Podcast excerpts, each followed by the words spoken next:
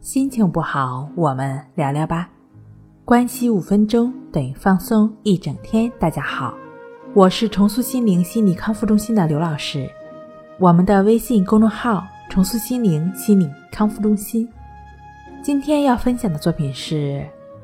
强迫焦虑复发症状复发，听听专家是怎么说的。很多的患者在自我疗愈的过程中，或者是说。在遵循医生或者咨询师的调整的过程中，会说一句话：“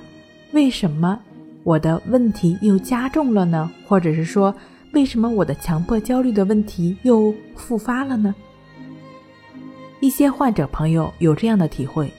就是他们在运用森田的方法的时候呢，应对症状后，又会感觉症状加重了，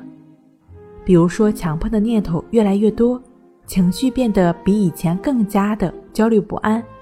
甚至有的还出现了轻微的生理上的不良反应。这时候，如果他们没有在心理医生系统的指导下进行治疗的话，由于不明白原因，就很容易不知所措，害怕这种情况的发生，不知道这种情况到底是怎么了，而这一害怕呢，就会使他们与。森田疗法的方法背道而驰，他们会更加的关注自己的状态，而这样的结果必然是越关注越焦虑，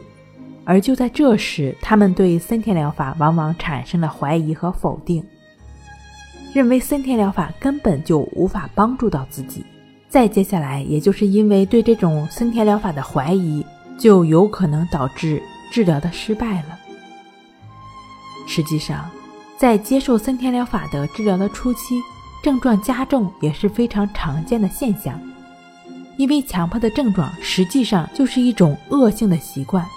当我们停止习惯时，这种习惯的惯性必然会反弹，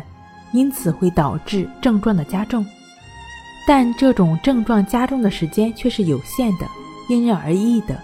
几小时或者几天不等。其实走出症状的这个过程与戒烟的过程非常相似，很多戒烟的朋友会有这样的体会，就是刚刚开始戒烟的时候，那几天感觉浑身不舒服。其实这就是停止习惯以后惯性反弹的表现，而很多人没有把烟彻底的戒掉，也就是因为他们无法接受这种不舒服，还有就是害怕这种不舒服会持续下去。而事实上，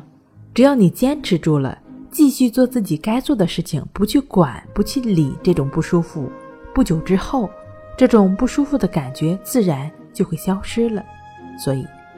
强迫症的朋友根本不需要害怕在治疗的初期加重的问题，根本不需要你去担忧。你只要坚持继续去做自己该做的事情，那么症状必然会在你的坚持中自然的减轻了。当然，你也可以去配合抑制法，就只是意识如此融入在生活中，帮助我们不断的回到当下，